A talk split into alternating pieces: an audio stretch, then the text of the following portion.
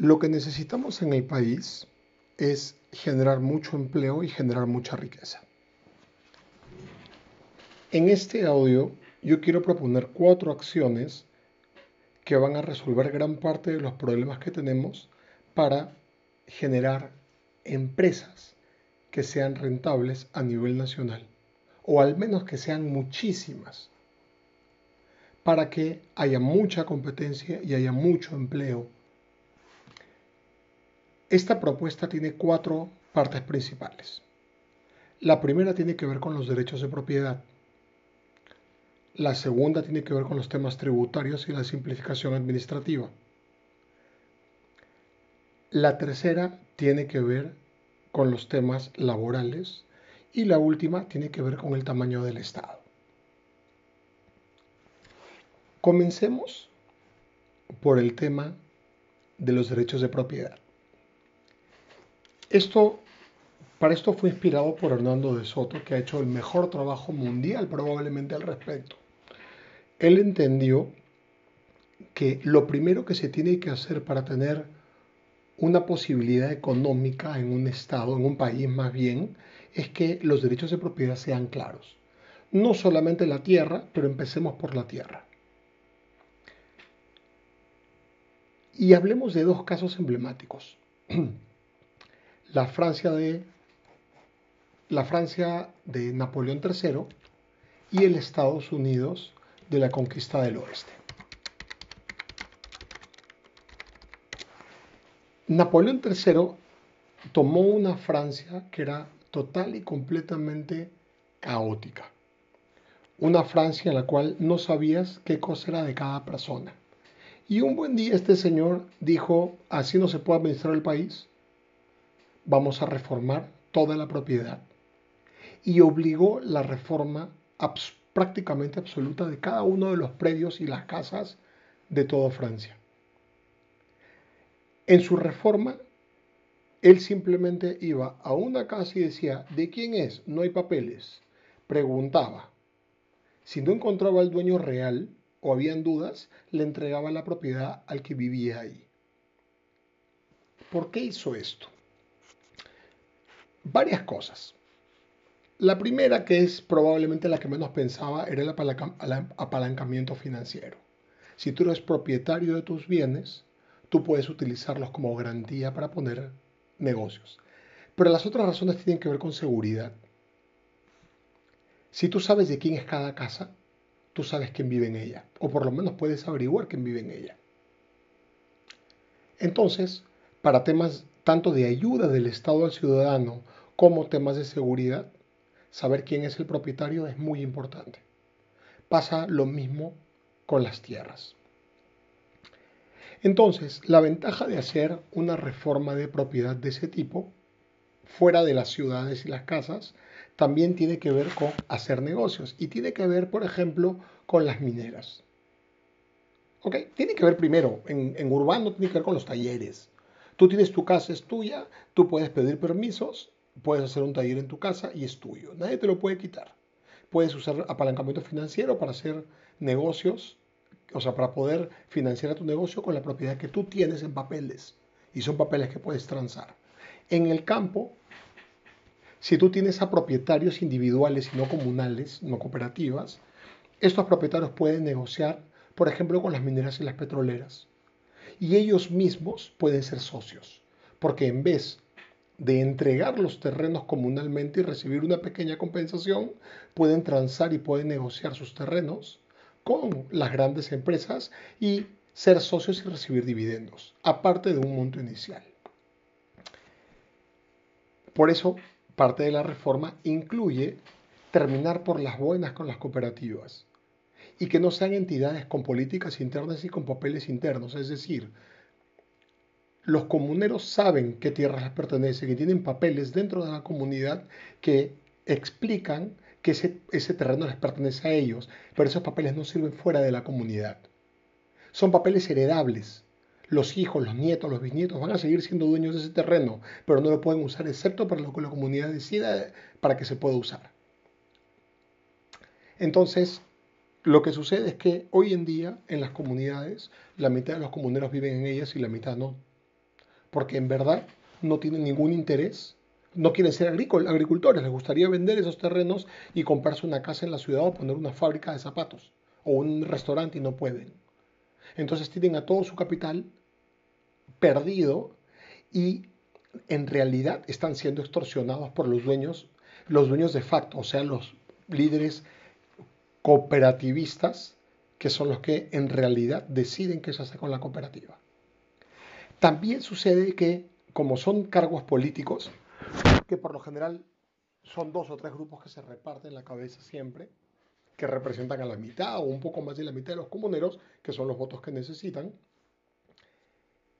un comunero, una, directiva de las comunidades puede negociar con una minera y vender los terrenos y la siguiente directiva puede decir de que los comuneros anteriores mintieron y como los papeles son confusos, porque hay varios niveles de papeles, el Estado, la comunidad y el individuo, y están todos separados entre sí, entonces pueden fácilmente decir que fueron engañados y extorsionar después a los nuevos compradores. Entonces es todo un sistema perverso que no permite que los individuos sean libres. Por último, en esta reforma de propiedad es obligatorio que la propiedad incluya el subsuelo. Porque ahí viene otra vez, yo soy dueño de cualquier terreno o de lo que sea, y si alguien quiere pasar por encima, por en medio o por debajo mío, me tiene que pagar y yo puedo negociar.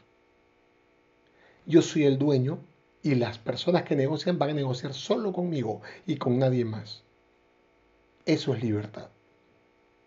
Entonces, en vez de que el Estado reciba un canon porque es dueño del subsuelo, ¿quién va a recibir este canon?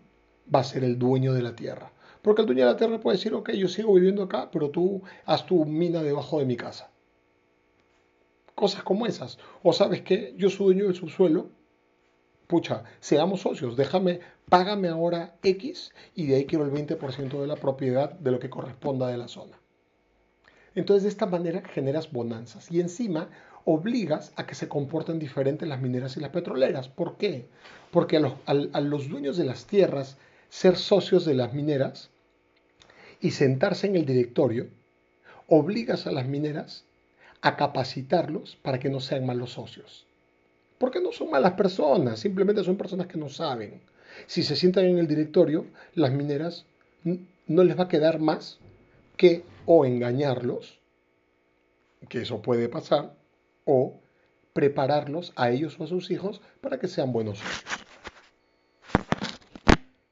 Pero ahí entra una cosa que va un poco en contra de mi filosofía, pero que lo haría de manera temporal, digamos 30 años, inamovibles, escritos en la Constitución, que, que el Estado va a velar por los contratos de los individuos frente a estas empresas grandotas. Y además que no van a poder perder sus espacios en los directorios y menos ser diluidos. Es decir, si hay un incremento de capital, tienen que considerar también a los dueños de la tierra. De esa manera, evitas que haya esta clase de abusos y obligas a los mineros a capacitar a los socios para que sean buenos socios.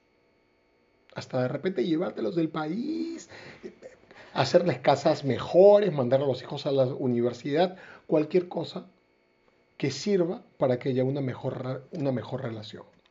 Entonces, con esto, resumen, títulos individuales, por las buenas, disolver a las, a las cooperativas, no obligarlos a disolverse, pero darles incentivos, propiedad del subsuelo.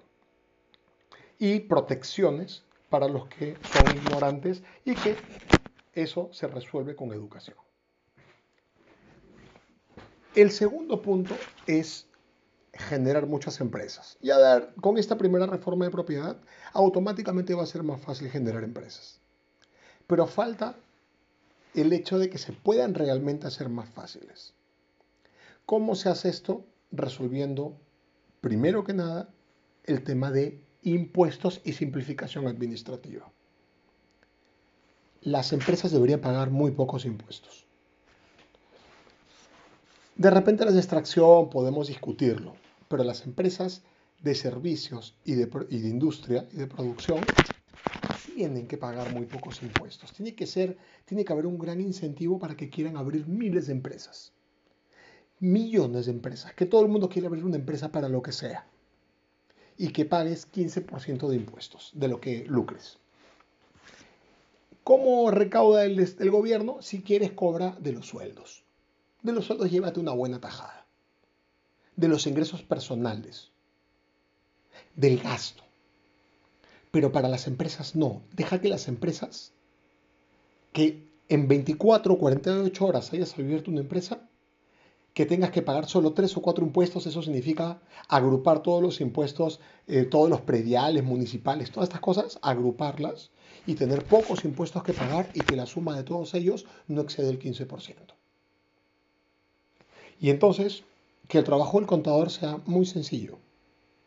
Simplemente que registre los ingresos y registre las ventas y que tenga y que tenga ahí que pagar solamente dos o tres impuestos que sean muy muy fáciles de calcular. Y en una sola transacción, no en 20 transacciones, que a la municipalidad, que a la comunidad, que al gobierno regional, que, que al, Ministerio de, de, Energía y Minas, que al de acá, que al gobierno central, que a la SUNAT, no. Una sola entidad. Entonces, de esa manera, lo que tú vas a permitir es que se creen negocios de todos los tamaños, porque lo que estamos buscando es que existan muchas empresas que hagan lo mismo. Que hayan 500 empresas que, eh, que, que oxígeno. Que hayan 10.000 zapateros. Que hayan 2 millones de restaurantes. Que cuando cualquier iniciativa que tengas puedas convertir el negocio rápido. Oye, estoy, porque lo, ¿qué es lo que está pasando? El 73, entre el 70 y el 75% de los negocios y de los empleados son informales. En otras palabras, ya hay empresas, pero esas empresas se quedan en la informalidad y no pueden crecer. Y no pueden competir más allá de sus barrios o de sus entornos cercanos. Internet ha ayudado a que esos informales crezcan bastante. O sea, no, en cantidad, sino en, tamaño por unidad, porque pueden llegar a nuevos mercados siendo informales porque el Estado no tiene el poder para, para, fiscalizarlos. Pero al final lo que sucede es que no puedes tener controles de calidad eh, o, o, resolver conflictos de manera centralizada. Porque un poco la idea es que hayan reglas iguales para todos. ¿Ok? Entonces, si tú formalizas a todos los informales fácilmente y demostrándoles que es más rentable ser formal, pucha, solucionaste gran parte de los problemas del país. Y al tener a muchas empresas y muchas personas que hagan la misma cosa, la calidad y el empleo va a crecer automáticamente. Ahora, uno dice, oye, pero al final van a pagarle menos a la gente. Y yo te digo, oye, los informales ya le pagan menos a la gente. Y el 75% o 70% de las personas ganan menos que el sueldo mínimo. Seamos realistas.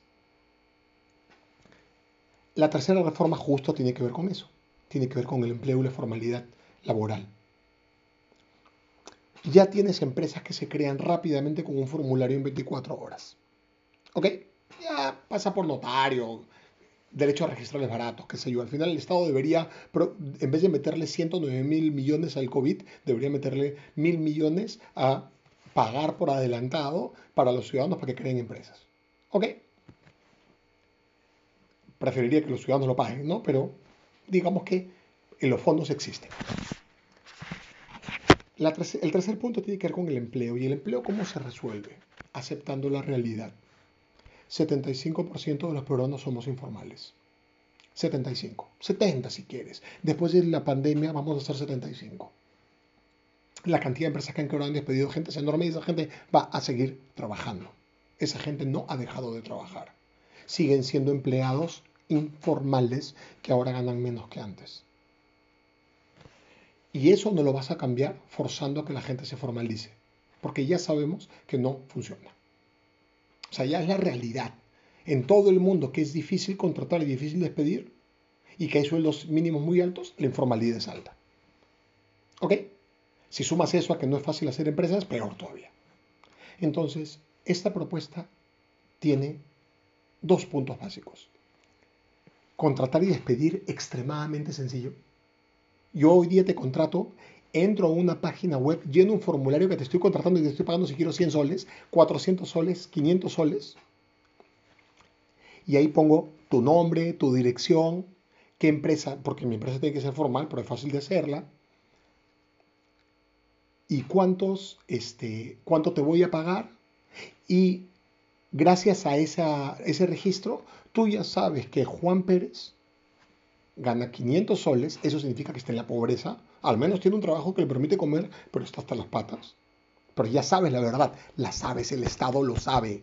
Las personas que quieren hacer caridad lo saben, saben que Juan Pérez gana 500 soles. ¿Ok?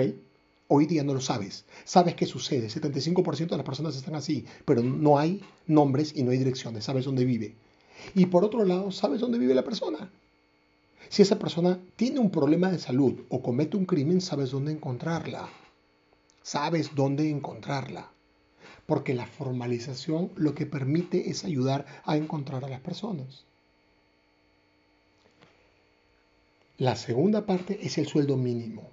En el Perú, el sueldo mínimo que paga la empresa, o sea, los 14 sueldos, o sea, las gratificaciones y el tema del seguro y todas las cosas que, los impuestos que paga el empleador, si los sumas anualmente, representan ser entre el 75 y el 77% del PBI per cápita. ¿Cómo es posible que el sueldo mínimo sea casi igual al PBI per cápita del país? Es imposible. Es por eso que son informales, porque es tan caro contratar a la gente. No, pero me vas a decir que la gente, pobrecita, después, si gana menos de 930 soles, se va a morir de hambre. Necesita 1.400 para vivir y el sueldo mínimo es 930. Y yo te digo, sí, tienes razón. Pero esa es la realidad. No hay suficiente productividad. El Producto Bruto Interno, si lo divides entre la cantidad de peruanos, sale, es enano. Es enano. ¿Ok? Entonces, es por eso que no puedes forzar un sueldo mínimo tan alto porque es impagable, no existe el dinero y no existe la producción de bienes y servicios en el país para pagar eso. Es por eso que el 70% de la gente es informal, porque no les pueden pagar sueldo mínimo. Y encima que aparte la cantidad de regulaciones idiotas que hay hace que sea imposible manejar un negocio formal o que sea muy difícil. Entonces, hasta los negocios formales, muchos de ellos, apuesto que la mayoría tienen un porcentaje de su de su forma de trabajo y de su planilla informal. Entonces, para el empleo, que sea muy fácil contratar y despedir. Necesito contrato, no necesito despido, pero eso sí, registra todos. Y no importa lo poco que le pagues. No importa que le pagues muy poco. Pero registra quién es el empleado, dónde vive, cuál es su documento de identidad, cuándo empieza a trabajar y registra cuando se vaya. De esa manera el Estado tiene mucha información. Y el segundo punto reduce el sueldo mínimo o elimínalo. Que la gente gane lo que el mercado permite, permite ganar. Y eso va a generar tanta transparencia que va a ser muy fácil decidir cómo mejorar la calidad de, vida de esta gente que no tiene dinero, que gana muy poco. Vas a poder entender mejor qué es lo que pasa con el país automáticamente. Deja que las empresas sean las que te den información que los censos no te están dando. Deja que haya un millón de empresas en el Perú. Deja que hayan dos millones de empresas y que cada uno tenga 10 empleados. Vas a tener la información de 20 millones de peruanos siempre. Vas a saber qué pasa con todos los adultos, con toda la gente que pertenece a la PEA automáticamente. Y vas a saber cómo incentivar a las empresas para pagar más. Vas a, y encima vas a poder tener empresas más robustas, empresas que no quiebren cuando viene una pandemia va a ser una pena por las personas que se quedan en la calle, pero en ese momento tú vas a saber quiénes se quedaron sin trabajo. Vino la pandemia y sabes a quiénes pidieron. Entonces sabes a quién tienes que dar el bono. Automáticamente. Porque sabes que todos son formales. Porque como crear empresas es fácil y en contratar y despedir es fácil y no hay sueldo mínimo, todo el mundo o la mayoría sí va a querer registrarlo. Porque no va a haber ninguna vergüenza ni ninguna penalización por no hacerlo. O sea, por, por, por por no tener un sueldo mínimo y por eh, ser una empresa informal, porque si tú registras y eres informal, te, te caen encima mañana y te cierran y te multan.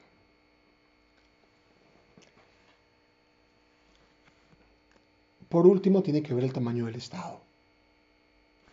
el Estado debe costar 15% del PBI como máximo. Si el gobierno quiere pagárselo a la gente en planilla, perfecto, 15% máximo. Todo para educación, perfecto. Todo para hacer carreteras, perfecto. Todo para hacer consultorías a sus amiguetes, perfecto. Pero que ya, en el peor de los casos, nos cuesta solo 15% de lo que trabajamos y producimos. No más.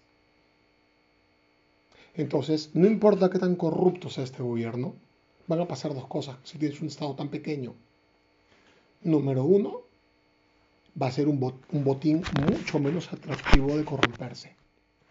Ahora tenemos un, un, gobierno gigantesco que crece cada día y que es un botín maravilloso, maravilloso, maravilloso.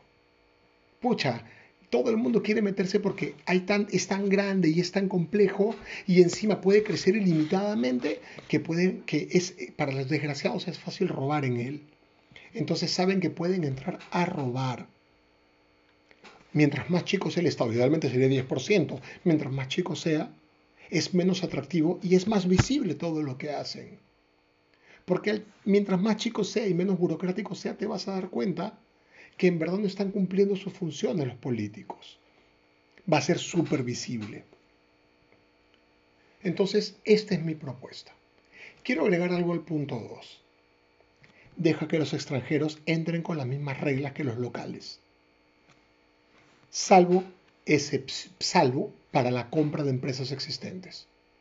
Es decir, si viene un extranjero y quiere montar una empresa de cero, que la monte, que traiga su plata. Si quiere comprar una unidad que funciona, usa un set de reglas diferentes que habría que diseñar en su momento.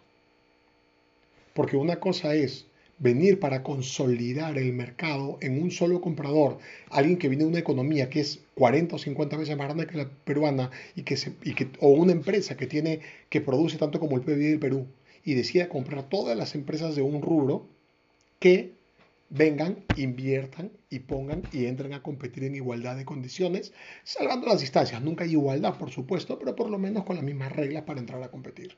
Entonces, si quiere venir Microsoft a poner una fábrica acá, que la ponga. Si quiere venir Ford, que venga. Si quiere venir este, el zapatero de la cuarta avenida en Nueva York, que venga, pues. No importa, negocios grandes, chiquitos, negocios de mil dólares al año, negocios de mil millones de dólares al año, que venga cualquiera y que monte de cero, con las mismas reglas que los peruanos. Ya para venderle a un extranjero, las cosas cambian. En ese caso, sí debería haber un set de control para que no vengan con grandes dineros de afuera y distorsionen los mercados o compren, consoliden y compren a todos los chiquititos y generen un problema para el ciudadano de a pie, el consumidor. Pero si vienen a montar y mañana invierten en 40 o 100 o 500 locales, déjalos que inviertan en el país. Eso va a ser mejor para que haya más competencia y que todos mejoren. La competencia nunca, ok, a algunos individuos le hace mal, pero en general a la mayoría le hace bien, tanto a los que producen como a los que consumen porque la cadena, de la cadena productiva mejora drásticamente. Hay nuevos compradores, mueven toda la maquinaria de atrás sin tener que inyectar dinero del Estado. Si tú montas una fábrica de zapatos, vas a tener que comprarle al de la curtiembre, vas a tener que comprarle al, al, que cría las vacas, vas a tener que comprarle al que hace los químicos para tu curtiembre, vas a tener que comprarle al arquitecto y al ingeniero que te van a construir la fábrica, etcétera, etcétera, etcétera. Entonces, si hay mil, vas a hacer movimiento económico para mil. La inversión inicial es maravillosa porque mueve todo lo que viene de atrás. ¿Ok? Temas logísticos, servicios logísticos, servicios contables, servicios de sistemas, servicios de marketing y publicidad. Deja que creen empresas. No que compren fácilmente, sino que creen nuevas.